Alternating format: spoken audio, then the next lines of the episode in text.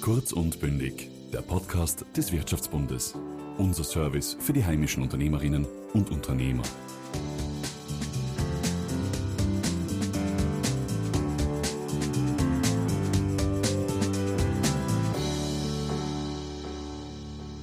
Liebe Claudia, vielen Dank, dass du heute bei uns bist. Vielen Dank für die Einladung. Was wolltest denn du werden, als du klein warst? Boah, ich glaube, in die Freundebücher in der Volksschule, da habe ich immer Tierärztin eingeschrieben. Mhm. Das war lange mein Berufswunsch, wie viele andere Mädels auch, die gern in der Natur mit Tiere aufgewachsen sind am Bauernhof. Ich weiß nicht, wann das dann eigentlich aufgehört hat. Also wann hat sich das bei dir dann geändert, dass du gesagt hast, du willst äh, Politikerin werden? Ich habe nie wirklich gesagt, dass ich Politikerin werden will. Es hat sich bei mir irgendwie dann so durch ja, Vereinsleben, Engagement irgendwo dann einmal ergeben, dass ich über die Schülervertretung in die junge ÖVP gekommen bin und dann äh, Abgeordnete im Parlament geworden mhm. bin. Aber ich würde definitiv jungen Menschen heute auch mit auf den Weg geben, dass sie das ausprobieren sollen, was sie interessiert. Sie vielleicht auch mal irren und dann die Dinge wieder neu angehen und vielleicht in einen anderen Bereich einschnuppern, aber definitiv sie was zuzutrauen und die Dinge machen, die einem interessieren, die mhm. einem Spaß machen und wo man glaubt, dass man was weiterbringen kann.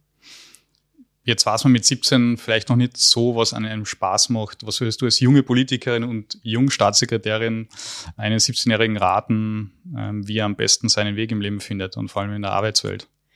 Ja, ich glaube, äh, der Freundeskreis ist da schon sehr entscheidend. Sie nicht nur auf das zu verlassen, was die Eltern sagen, ist, glaube ich, ganz wichtig in dem Alter, weil viele dann eher gerade, ähm, ja, punkto Berufsorientierung, sie stark an den Eltern orientieren oder die Eltern ohnehin vielleicht schon eine Richtung vorgeben, vielleicht im Vereinskreis oder im Freundeskreis umhorchen, mhm. hey, was könnte denn da spannend sein, wo kann ich denn da einmal direkte Erfahrung auch machen oder wo kann ich denn, wenn fragen, mhm. äh, wie denn dieser oder jener Job so ist, einschnuppern, probieren und wenn es nichts ist, ist nichts verloren, sondern wieder weiter den Weg gehen und was anderes probieren. In meiner Zeit, wo ich so 15, 16 war, hat es immer geheißen, ähm, schau, dass du Matura machst, dann kriegst du irgendwann einen gescheiten Job. Äh, und Lehre war teilweise ein bisschen verböhnt. Ist es ja heute immer noch, auch wenn die Lehre teilweise an, an Wandel erlebt.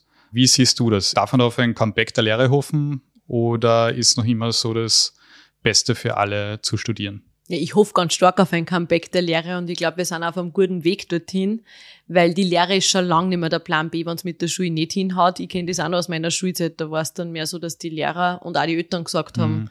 Naja, so schwer tust du jetzt nicht in der Schule, dass du jetzt unbedingt der Lehr machen musst. Geh doch weiter in die Oberstufen, mach die Matura und dann geh studieren. Mhm. Aber mit der Lehre stehst du gar nichts nachher, weil woanders kannst du in einer Ausbildung sagen, dass mit 15 Jahren auch Geld verdienst für mhm. das, dass du Ausbildung machst, dass du am Ende äh, fixfertige Fachkraft bist und in Wahrheit dir alle Türen auch offen stehen. Und ich glaube, das müssen wir auch in der Gesellschaft viel, viel mehr ins Bewusstsein rufen, dass die Lehrlinge von heute die, die heute die Ausbildung starten mit drei oder vier Lehrjahre, das sind morgen die Fach- und Führungskräfte und übermorgen auch die Arbeitgeber, mhm. die gerade im ländlichen Raum und auch in den Städten Arbeitsplätze schaffen, Unternehmen gründen und darum finde ich es ja auch so eine wichtige Initiative, dass man die duale Ausbildung, die Lehre auch weiter attraktivieren mit mhm. beispielsweise äh, der kostenlosen Meisterprüfung. Da ist unser Wirtschaftsminister Martin Kocher an vorderster Front gerade dran, dass wir das auch umsetzen können, mhm. dass wir da die entsprechenden Mehrheiten auch finden, weil es für ganz zentral halt genauso wie unser Wirtschaftsminister, dass wir diese Dinge auch endlich umsetzen können, weil es genau die praktische Ausbildung attraktiviert und das ein weiterer Baustein ist. Jetzt hast du einen, einen Punkt schon vorweggenommen. Was brauchst du denn, um die Lehre grundsätzlich zu attraktivieren? Was muss in Zukunft noch getan werden, beziehungsweise was hat diese Regierung mit dir als Jugendstaatssekretärin schon getan? Ich glaube, dass viel Zukunft in der Durchlässigkeit im Bildungssystem liegen wird. Weil ich mhm. glaube, dass es gerade vor äh, einigen Jahren noch immer so war, machst du Lehr, dann hast du ausgelernt und ein bisschen das Bild herrscht vor, dann bleibst du bis zur Pensionierung im selben Betrieb und das war's. Mhm. So ein bisschen Einbahnstraßen. Aber das Gegenteil ist ja der Fall. Und man muss halt auch nicht mehr studieren, dass man unbedingt Auslandserfahrung sammeln kann. Das wissen ja auch die wenigsten. Erasmus Plus, ein großartiges europäisches Jugendaustauschprogramm. Das ist schon lange nicht mehr nur für Studierende mhm. fürs Auslandssemester, sondern das sind Lehrlinge, die das machen können. Die genauso über den Tellerrand schauen und, und das bringt am selben extrem viel. Ich glaube, das wird auch wesentliche Vorteile für einen Betrieb bringen, wenn ich einen motivierten jungen Arbeitnehmer habe, der zurückkommt nach seinen Austauschwochen und da mit Eindrücken und, und Know-how vollgespeist wieder voller Datendrang im Unternehmen mithilft. Das ist einer der zentralen Schritte und ich habe mir da vor einigen Monaten auch in der Schweiz die duale Ausbildung angeschaut. Ich glaube, mhm. da können wir auch viel lernen, was die Durchlässigkeit im Bildungssystem betrifft. Und auch da ist unser Wirtschaftsminister Martin Kocher drauf und dran, dass wir die höhere berufliche Bildung jetzt gerade auch auf den Boden bringen. Wir haben im Ministerrat bereits den Beschluss auch dafür gefällt. Also es soll nicht mehr so sein, dass mit der Lehrabschlussprüfung mit 19, 20 Jahren Ende Gelände, letzte Prüfung mhm. des Lebens äh, ist, sondern dann geht's erst wirklich los und dann kann ich sämtliche Ausbildungen, egal ob es die Meisterprüfung ist oder die höhere berufliche Bildung, draufsetzen und bis zum Arbeitgeber selber mich weiterentwickeln und damit stehen Lehrlingen äh, alle Türen und Tore mhm. offen. Was macht die Schweiz da konkret besser? Ja, in der Schweiz, äh, das hat mich so beeindruckt, wir waren da in einer Berufsschule für Handelsberufe mhm. und äh, wenn man in der Klasse dann gefragt hat, was wollt ihr machen nach eurer Lehrabschlussprüfung, das heißt dort ein bisschen anders in der Schweiz, dann haben manche aufgezeigt und gesagt, ja, sie machen jetzt gerade die Lehre in einer Bank oder in, einer, in einem Versicherungsbüro. Und die einen haben gesagt, sie wollen später in den Kindergarten gehen als Elementarpädagogen, andere haben gesagt, sie wollen Medizin studieren. Und das war mhm. jetzt nicht irgendwie so, dass dann alle da gesessen sind und gesagt haben, ja, ja, ihr Träumer, sicher wird sie Medizin studieren. Die Lehrerin, die gerade die Unterrichtseinheit Umwelt und Technik unterrichtet hat, hat auch gesagt, sie war selber Schülerin an dieser Berufsschule, mhm.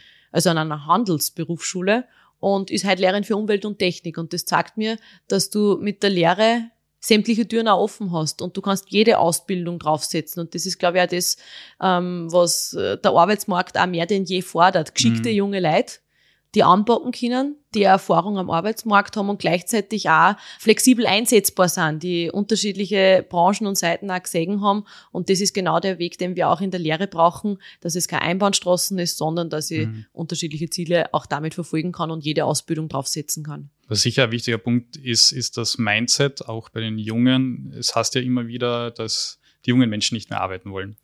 Ähm, wird vor allem in den Medien oft diskutiert. Stimmt dieses Klischee und wie nimmst du das wahr? Also wenn ich unterwegs bin in die Bundesländer, dann fühle ich mich eigentlich vom Gegenteil bestätigt, mhm. dass wir nicht die Generation Work-Life-Balance sind und auch die jüngste Ö3-Jugendstudie sagt mir das irgendwie, wenn zwei Drittel der jungen Leute sagen, sie sind auch bereit, am Wochenende zu arbeiten. Mhm. Dann sind wir nicht die Generation, die Freizeit äh, als oberste Priorität hat, sondern wir sind in Wahrheit die Generation, die was Sinnvolles machen will. Mhm. Und das als Priorität Nummer eins hat. Und das ist vielleicht auch ein bisschen die Verzweiflung, die manche Arbeitgeber haben, dass junge Arbeitnehmer nicht mehr nur alleine mit Geld und höherem Gehalt zu locken sind, sondern eigentlich mit einem, ja, mit einem, mit einer gescheiten Firmenphilosophie, mit einem ordentlichen Ziel, auf das mehrere, mhm. auf das man hinarbeitet, wo man, ja, auch ein Teil des Karriere Klimaschutzes sein kann, ja. ja. In der Ö3-Jugendstudie geben auch ein Drittel an, dass sie zwar gerne ein Eigenheim hätten, aber sich das wahrscheinlich nicht mehr leisten können durch harte Arbeit in dem Zusammenhang versteht man dann vielleicht auch ein bisschen, dass es doch manche gibt, die sagen, naja, was soll ich denn arbeiten, wenn ich mir eh nichts mehr damit aufbauen kann? Wie kann man denn da dagegen wirken? Und das halte ich für ganz gefährlich, genau, dass wir jetzt diese Diskussion führen, ob man dann nicht das Teilzeit zum neuen Vollzeit machen mhm. soll und eine Vier-Tage-Woche einführen soll. Das ist die absolut falsche Diskussion in Zeiten eines immensen Fachkräfte- und Arbeitskräftemangels, in Zeiten einer immensen Teuerung. Mhm. Da müssen wir sich ja eigentlich die Frage stellen, wie können wir es wieder attraktiv machen? Wie können wir Menschen motivieren, arbeiten zu gehen? Wie können wir die richtigen steuerlichen Anreize ersetzen, dass es einen Unterschied macht? Ob ich ein Einkommen aus Erwerbsleben habe oder ein Einkommen aus einer Sozialleistung. Mhm. Weil der Arbeitsmarkt gibt gerade jedem genügend Chancen, dass ich überall auch äh, reüssieren kann und mal was aufbauen und schaffen kann. Und ich bin eben gerade punkto leistbares Wohnen, weil du das ansprichst, eine große Verfechterin davon, dass wir es endlich jungen Familien und jungen Menschen auch ermöglichen, dass man die staatlichen Nebenkosten aufs erste Eigenheim, mhm. eine Grunderwerbsteuer, die Eintragungsgebühren, dass wir das endlich auch streichen, äh, weil das auch ein zentraler Anreiz sein kann, dass junge Leute junge Ballen, die sie gerade Eigentumswohnung oder äh, Einfamilienhaus kaufen wollen, auch wieder sagen, okay, es zahlt sich aus, wenn ich arbeiten gehe. Ich kann mir, ich kann einen Kredit aufnehmen, mhm. den ich dann abzahle. Und das ist ja genau das Leistungsprinzip, was wir fördern wollen. Aktuell musst du eher erben oder im Lotto gewinnen, dass du Eigentum schaffen kannst. Mhm. Was sagst du denn denen, die sagen, ich komme aus einer Familie, die hat schon in den 70er Jahren ein, ein Haus gebaut, ähm, das werde ich vielleicht erben, weil Einzelkind oder mein Partner hat äh, den, den gleichen Fall. Die sagen dann oft, ähm, und das kenne ich aus meinem bekannten Umfeld, mir ist Work-Life-Balance wichtiger, weil ein Eigenheim werde ich wahrscheinlich irgendwo bekommen im mittleren Alter und deshalb brauche ich nicht zu viel arbeiten. Was entgegnest du denen? Ich glaube, dass man viel mehr wieder jungen Menschen auch vermitteln muss, welchen Sinn Arbeit auch hat. Mhm. Also den Wohlstand, in dem wir, in dem unsere Generation aufgewachsen ist, den haben wir unseren Eltern und Großeltern zu verdanken, weil die arbeiten gegangen sind über Jahrzehnte. Und diesen Wohlstand auf diesem hohen Level, wie wir jetzt haben, den werden wir auch nur erhalten können, wenn es Menschen gibt, die arbeiten gängen. Und das ist nicht nur gesamtgesellschaftlich und gesamtwirtschaftlich so, sondern auch für jeden Einzelnen. Mhm. Ähm, wenn es halt junge Leute gibt, die den Sinn im Arbeiten nicht mehr sehen, weil sie sie ohnehin nicht schaffen können, dann werden wir in ein paar Jahrzehnten, wenn wir in Pension gängen, das Problem haben, dass kaum wer eine ordentliche staatliche Pension hat, von der er leben kann, weil man über längere Zeiträume nur 20 oder 30 Stunden gearbeitet hat. Und wir werden das Problem haben, dass sie auch junge Leute nicht die Möglichkeit gehabt haben, was aufzubauen. Mhm. Aber ich glaube, gerade auch zentral zu zeigen, welchen Wert auch Arbeit hat in der Gesellschaft. Und da finde ich es ja, richtig schade, muss ich fast sagen, wenn die Opposition und ganz besonders die SPÖ uns seit Jahrzehnten eigentlich das Gegenteil einredet, nämlich dass Arbeit was Furchtbares ist mhm. und bitte freut sich auf den Tag, wenn sie in Pension gehen könnt, weil das ist die Erlösung davon. Das Gegenteil ist der Fall. Aber wie können wir das Bewusstsein schaffen? Also der Podcast ist ein Anfang, aber unsere Zuhörer sind meistens sagen wir mal, äh, Unternehmer, die das Problem kennen, aber nicht die Zielgruppe, die man da eigentlich ansprechen sollte. Wie schafft man das, ähm, wieder das in der Gesamtbevölkerung und vor allem bei den Jungen das Mindset zu ändern, dass Arbeit etwas Positives ist? Jungen Menschen ist es wichtig, einen, einen Job äh, zu haben, die, wo sie Verantwortung übernehmen können, wo sie einen Sinn darin sehen, mhm. wo sie eine Wertschätzung auch dafür zurückkriegen. Also es ist schon lange nicht mehr so, dass, dass man nur durch höheres Gehalt zu locken ist, sondern man will schon auch das große Ganze in dem sehen. Und ich war bei einigen Betriebsbesuchen und Lehrlingsstammtischen im letzten Jahr. Mhm. Und wenn ich halt ein geschickter, junger Lehrling bin beispielsweise, dann habe ich alle Möglichkeiten offen. Die haben mir erzählt, sie haben zwischen vier und fünf äh, Angeboten aussuchen können, welchen mhm. Job sie ergreifen. Und dann habe ich gefragt, naja, warum habt ihr euch jetzt genau für das Unternehmen entschieden? Ja, wir stellen da Turbinen für Wasserkraftwerke her, das wird in alle Welt exportiert und wir leisten damit einen Beitrag zum Klimaschutz mhm. beispielsweise. Mhm. Also es geht schon sehr, sehr viel auch damit, dass man junge Menschen auch bewusst macht, was sie eigentlich durch ihre Arbeit ermöglichen. Da geht es nicht nur um, um einen Sozialstaat und den Wohlstand, den wir in Österreich haben, den wir nur damit erhalten können, wenn es mhm. fleißige Leute gibt, wenn es fleißige Steuerzahler gibt, die, die arbeiten gehen, sondern da geht es auch um das, was man, was man durch Innovationen, durch Fortschritt, durch die neuesten Technologien ermöglichen können in Österreich und vor allem dann auch weltweit ähm, als Exportschlager, wenn wir in Österreich einfach auch diese Wertschätzung und Wertschöpfung ähm, garantieren können. Jetzt hast du ja den Klimawandel schon angesprochen. In der Jugendstudie der aktuellen ist auch rausgekommen, dass 60 Prozent der Jugendlichen sagen, dass das äh, den Klimawandel mit großer Sorge betrachten. Äh, und es gibt auch eine kleine Gruppe, die sich dafür an die Straße klebt. Ist das der richtige Lösungsweg? Ich habe dir oft genug schon gesagt, ich halte von dem absolut nichts. Also ich finde, die Methode ist die absolut falsche, dass es da äh, eine Gruppe gibt von Menschen, die Straßenblockaden mhm. hinnimmt, die die öffentliche Sicherheit wiederholt gefährdet, diese Gruppe. Und die in Wahrheit nicht nur den Pendlerinnen und Pendler den letzten Nerv kostet, sondern auch den Steuerzahlern unglaublich viel Geld, mhm. unglaublich viele Ressourcen, personelle Ressourcen in der Polizei, die wir dringend woanders bräuchten. Und ich kann mich nur wiederholen in dem Fall, dass ich glaube, dass uns da nur helfen wird, dass wir auch strengere Strafen gegenüber Klimaklebern setzen, weil es hat schon einen Grund, warum sie sie bei uns anbieten und nicht an ein chinesisches Kohlekraftwerk, mhm. das alle zwei Wochen äh, eröffnet wird oder in Deutschland, dort sind die Strafen strenger. Mhm. Beziehungsweise in China, glaube ich, ist das absolut kein Thema, dass es da Klimakleber geben würde. Ähm, die Rahmenbedingungen sind aber ganz andere, äh, was den Klimaschutz betrifft, als bei uns in Österreich. Was würdest du an Klimakleber jetzt sagen, wie er besser einen Beitrag leisten kann zum Klimaschutz?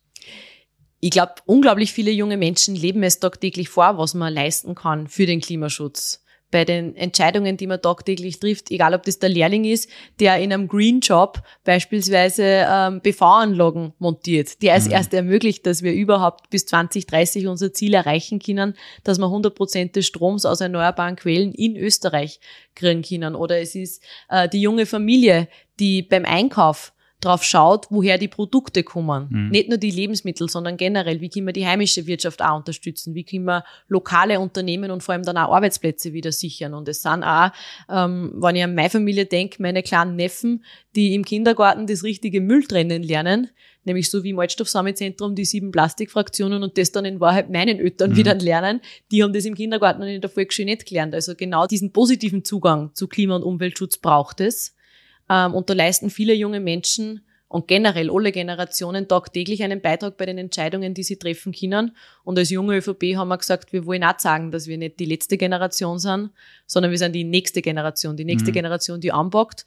Und genau aus diesem Grund haben wir eine Initiative Anpacken statt Anbicken gestartet. Und da kommen wir zu meiner nächsten Frage. Was leistet Claudia Blackholm als Privatperson für den Klimaschutz und was als Jugendstaatssekretärin? Also ich schaue genauso wie viele andere Menschen äh, bei, bei den Entscheidungen, die ich tagtäglich zum Treffen habe, egal ob es um einen Einkauf geht, ums Mülltrennen, ja auch um die Fortbewegung, was ich für den Klimaschutz da leisten kann. Nachdem der Sommer bevorsteht, mhm. ich bin immer ein Fan davon, Urlaub auch in Österreich zu machen, weil wir einfach auf der Butterseite des Lebens aufgewachsen sind und mhm. ich schätze das extrem, wenn man an den Seen und an den Bergen in Österreich Zeit verbringen kann. Und äh, mir ist das auch wichtig, äh, ja, innerhalb der Familie den nächsten Generationen, meine Nichten und Neffen beispielsweise auch weiterzugeben. Und ich bin selbst in der Landwirtschaft groß geworden, also man braucht mir nicht erklären, welche Auswirkungen der Klimawandel hat. Äh, man spürt es ohnehin jeden Sommer und jeden Winter, nicht nur beim Wetter. Und bei uns war genau vor zehn Jahren das große Donauhochwasser. Also man spürt mhm. das sehr, sehr klar, welche, welche Gewalt auch die Natur hat und wie sie da zurückschlagen kann. Und ich bin der Überzeugung, wir können da extrem viel erreichen, wenn wir auf Fortschritt setzen. Und das ist der Bereich, wo ich als Stadtsekretärin dann sozusagen meinen Beitrag auch leisten möchte, dass wir in Österreich als Beispiel vorangehen, wo andere Länder sagen, hey, klein, aber oho, dieses mhm. Österreich. Sie sind zwar nur für 0,2 Prozent des weltweiten CO2-Ausstoßes verantwortlich, aber sie sagen vor, hier in Österreich, unsere Unternehmer, unsere mutigen jungen Leute, wie wir mit Umwelttechnologie äh, Innovationen, die in alle Welt exportiert werden, wie wir CO2 einsparen können und wie wir das vor allem auch als einen zentralen Faktor unserer wirtschaftlichen Leistung machen können. Und jetzt zur aktuellen Tagespolitik, wie viel ist da noch zu erreichen in dieser Legislaturperiode mit den Grünen und jetzt mit der Blockade von der SPÖ? Ja, ich hoffe schon, dass wir nur einiges erreichen, weil ich hätte nur einiges auf der Agenda. Und im Regierungs... Wie zum Beispiel? Ja, gerade die staatlichen Nebengebühren aufs erste Eigenheim, mhm. was leistbares Wohnen, leistbares Eigentum betrifft, das äh, ist ein ganz zentrales Thema. Das haben wir uns im Regierungsprogramm vorgenommen. Das ist im ersten Versuch mit den Grünen gescheitert. Mhm. Aber ich... Und zum Klimaschutz? Zum Klimaschutz haben wir auch hier ähm, jetzt das Energieeffizienzgesetz mhm. zwar in einer anders, anders ge als geplanten Variante auf den Weg gebracht, weil die SPÖ blockiert und wir deswegen auch keine Verfassungsmehrheit zustande gebracht haben. Aber mit, mit dem Energieeffizienzgesetz werden wir 18 Prozent unseres Energieverbrauchs reduzieren mhm. können. Und das wird uns genau diese Maßnahmen, die schützen uns auch vor hohen Strafzahlungen, ähm, die, die uns ja da auch drohen. Und ich halte es für ganz zentral, dass hier auch jede Partei mitwirkt und ihre politische Verantwortung kennt, die sie da hat. Und nachdem sie die SPÖ jetzt neu sortiert hat, äh, hoffe ich ja doch, dass da wieder Gesprächsbasis stattfindet und wir genau diese zentralen Dinge auch gemeinsam umsetzen mhm. können. Jetzt noch zu einer persönlichen Frage. Du warst ja 2017 die jüngste Nationalratsabgeordnete und 2021 bist du Jugendstaatssekretärin geworden. Du bist ja schon sehr lange in der Politik. Ab wann fühlt man sich eigentlich als alter Politiker? ja, wenn man so wie bin ich schon zehn Jahre in der Politik, wenn man die Zeit in der Schülervertretung mhm. davor auch dazu zählt. Ich glaube, es macht es ganz einfach aus, diese Mischung, äh, die man hat, aus erfahrenen Politikerinnen und Politikern und welchen, die äh, ohne Scheuklappen quer einsteigen. Und das zeigt mir auch immer wieder, wie viel man auch weiterbringen kann. Egal, ob es in der Kommunalpolitik direkt vor der eigenen Haustür ist, in der eigenen Gemeinde oder in der Bundespolitik oder auf europäischer Ebene. Und mir gibt es vor allem auch Kraft, wenn ich mit anderen jungen Menschen da zusammenarbeiten kann. Und das taugt mir gerade auch als Bundesobfrau der jungen ÖVP, dass wir da nicht nur die größte politische Jugendorganisation sind, sondern auch eine, die es professionell macht, weil wir nicht nur versprechen können und auf mhm. Transparente und Plakate bei Demonstrationen schreiben, sondern wir können es auch tatsächlich umsetzen. Also hast du noch viel vor? Man sieht, man kann extrem viel weiterbringen in der Politik und das macht mir eine extreme Freude zu sehen, dass man was weiterbringen mhm. kann und es gibt auch gleichzeitig eine Kraft, wenn man mit engagierten jungen Leuten zusammenarbeiten kann, die nicht den Kopf in den Sand stecken und sagen, morgen geht die Welt unter und es ist eh schon alles viel Sport, sondern wir brauchen genau diese Generation mhm. Zuversicht mhm. und die wünsche ich mir auch viel, viel stärker in der Politik. Gibt es für dich ein Ablaufdatum in der Politik oder machst du es so lange, wie es dir Spaß macht? Ja, in der Politik ist ohnehin vieles schwierig planbar. Wenn man planen will, dann ist man wahrscheinlich in der Privatwirtschaft besser aufgehoben. Mhm. Jetzt haben wir mal noch anderthalb Jahre in dieser Legislaturperiode. Ich hoffe, dass ich da als Jugendstaatssekretärin noch vieles weiterbringen kann und dann wird man sehen, wie es nach den nächsten Wahlen weitergeht. Ähm, aber ich denke, dass gerade in der Politik auch die Mischung wichtig ist, dass mehrere Generationen immer auch am Tisch sitzen und äh, man dann auch die besten Lösungen in Wahrheit mhm. erzielen kann. Und von dem her, glaube ich, braucht es junge Menschen, braucht es erfahrene Menschen und ich glaube nicht, dass ich ein Leben lang in der Politik bleiben werde und in dem Job in Pension gehen mhm. werde. Für das ist vermutlich ein Leben lang nur zu lange und wer weiß, wann wir mal in Pension gehen. Ja, das stimmt. Jetzt zum Abschluss machen wir immer eine Schnellfragerunde an unsere Gäste. Also ich beginne den Satz, du beendest ihn. Mein Erfolgsrezept lautet einfach ausprobieren und machen, die richtigen Allianzen schmieden und schauen, dass man mit einer Mehrheit, mit einer konstruktiven Mehrheit dann auch was weiterbringen kann und wenn es nicht hinhaut, immer wieder auch Kraft geben lassen von Gleichgesinnten. Wenn ich woanders arbeiten könnte, wo wäre das? Ich habe Wirtschaftspädagogik äh, studiert, also vermutlich wäre ich dann an einer Schule als Lehrerin. Die besten Ideen habe ich, wenn? Meistens auf Nacht, ähm, kurz vorm Schlafen geht oder eigentlich, wann ich dann schon schlafen sollte. Ähm, und deswegen habe ich immer am Block, am Nachtkastel liegen mit einem Stift, weil sonst lässt man das keine Ruhe, wenn ich die Sachen irgendwie vergessen wird. Und dann schreibe ich mir immer alles nieder, was noch an guten Ideen kommt. Ah, schlau. Äh, für die Zukunft wünsche ich mir?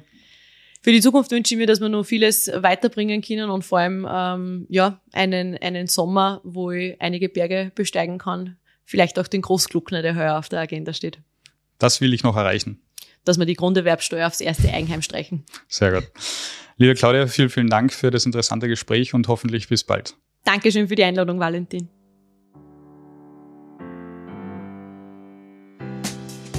Kurz und bündig. Dieser Podcast wurde Ihnen präsentiert vom Wirtschaftsbund.